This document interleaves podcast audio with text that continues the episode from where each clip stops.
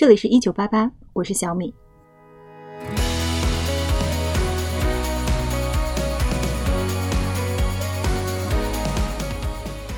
今年九月，美国达美航空公司通过抵押航空里程和常客计划来贷款六十五亿美金，度过疫情危机。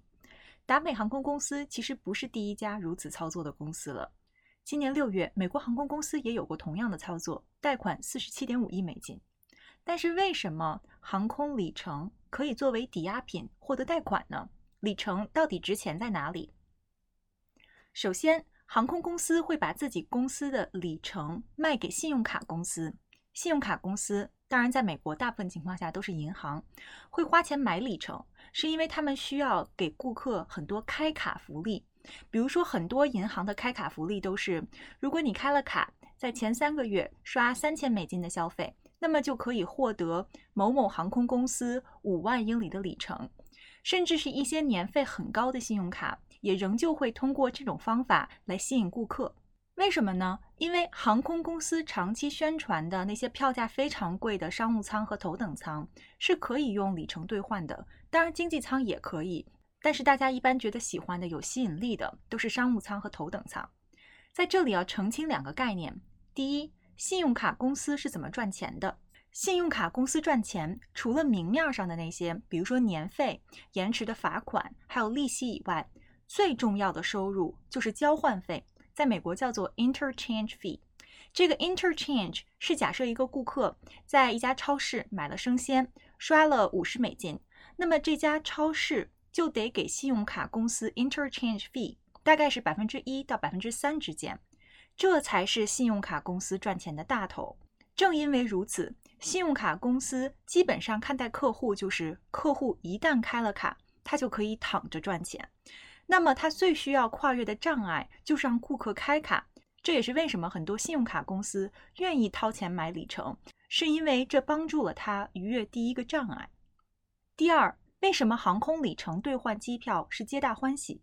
从顾客的角度讲，开一张信用卡或者经常坐一家公司的飞机积攒里程，可以用来兑换票价十分高昂的商务舱和头等舱。尤其是在飞国际长途的时候，待遇和经济舱的区别是巨大的。这个我们都知道。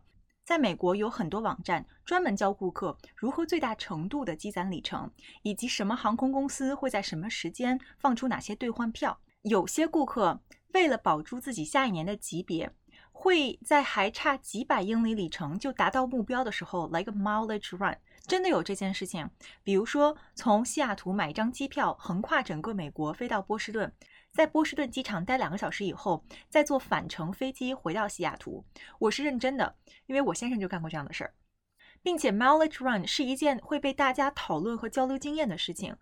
我先生在那趟飞机上遇见好几个做类似事情的人，有一个男生甚至是环绕美国飞，从波士顿到迈阿密，到洛杉矶，到西雅图，再回到波士顿。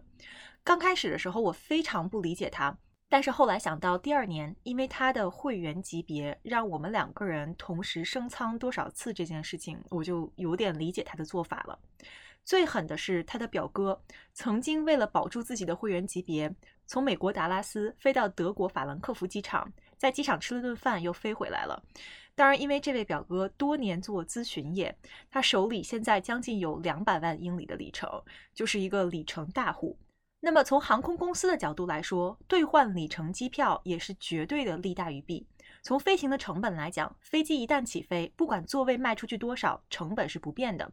与其让那些座位空着，不如以此奖励有里程的顾客。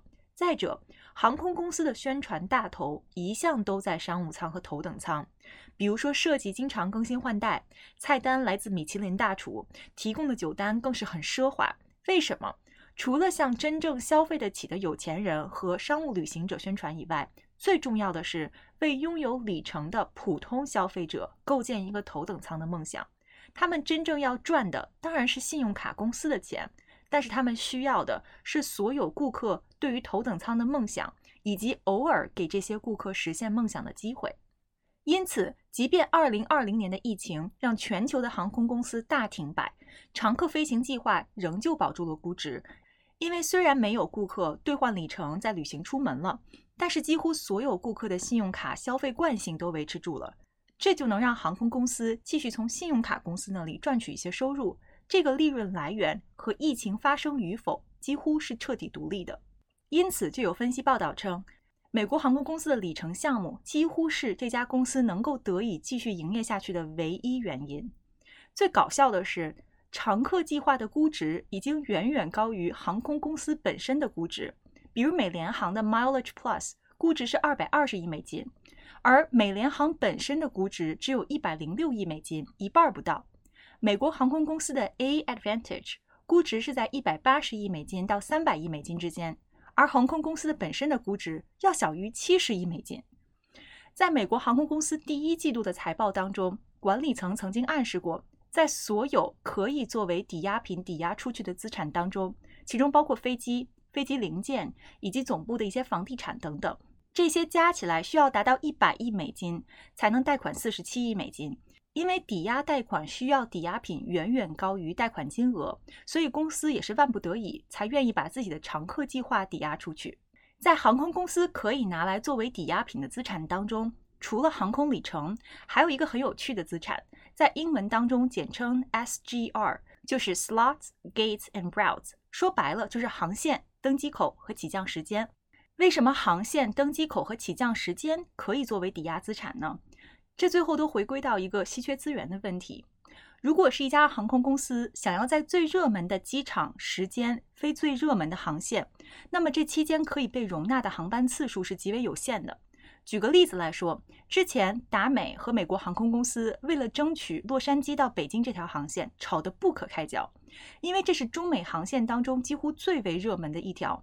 之前一直只有中国国际航空公司，就是国航一家独大，赚得盆满钵满。且不说上座率很高，旅行、探亲、商务这些乘客都需要。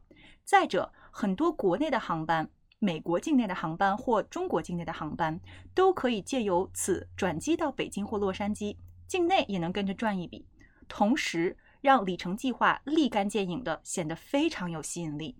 那么之前在西海岸的三大机场当中，旧金山机场早早就被美联航占据了，因为是它的 hub，所以就很快被大家放弃了。达美呢，算是把西雅图机场当做一个小 hub，因为阿拉斯加航空还没有开展国际航线。于是，美国航空公司的方法几乎就是和美国交通部 DOT 在卖惨。你看，人人都有 hub，就我没有，哭哭。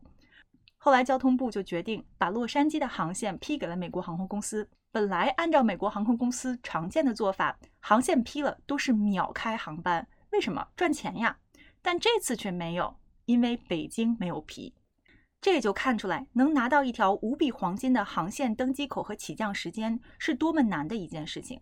因此，即便是一位商业巨富，突然有一天，假设哈，他想不开了，想进军航空业，呃，我们自己悄悄的知道这个航空业风险有多么高，容错率多么低，但是不管他就是想进军，光砸钱买飞机和雇人才是不行的，最重要的是你要拿到黄金航线、黄金时间的批准，因为这本身就是一个很高的门槛，这也是为什么航空公司可以将其称为资产。反过来，假设一家公司如果拥有黄金航线，当然这不可能了啊，但是它有买飞机搭团队，其实是相对容易执行的事情。以上就是今天的节目，感谢收听《一九八八经济课外题》，我们下期节目再见。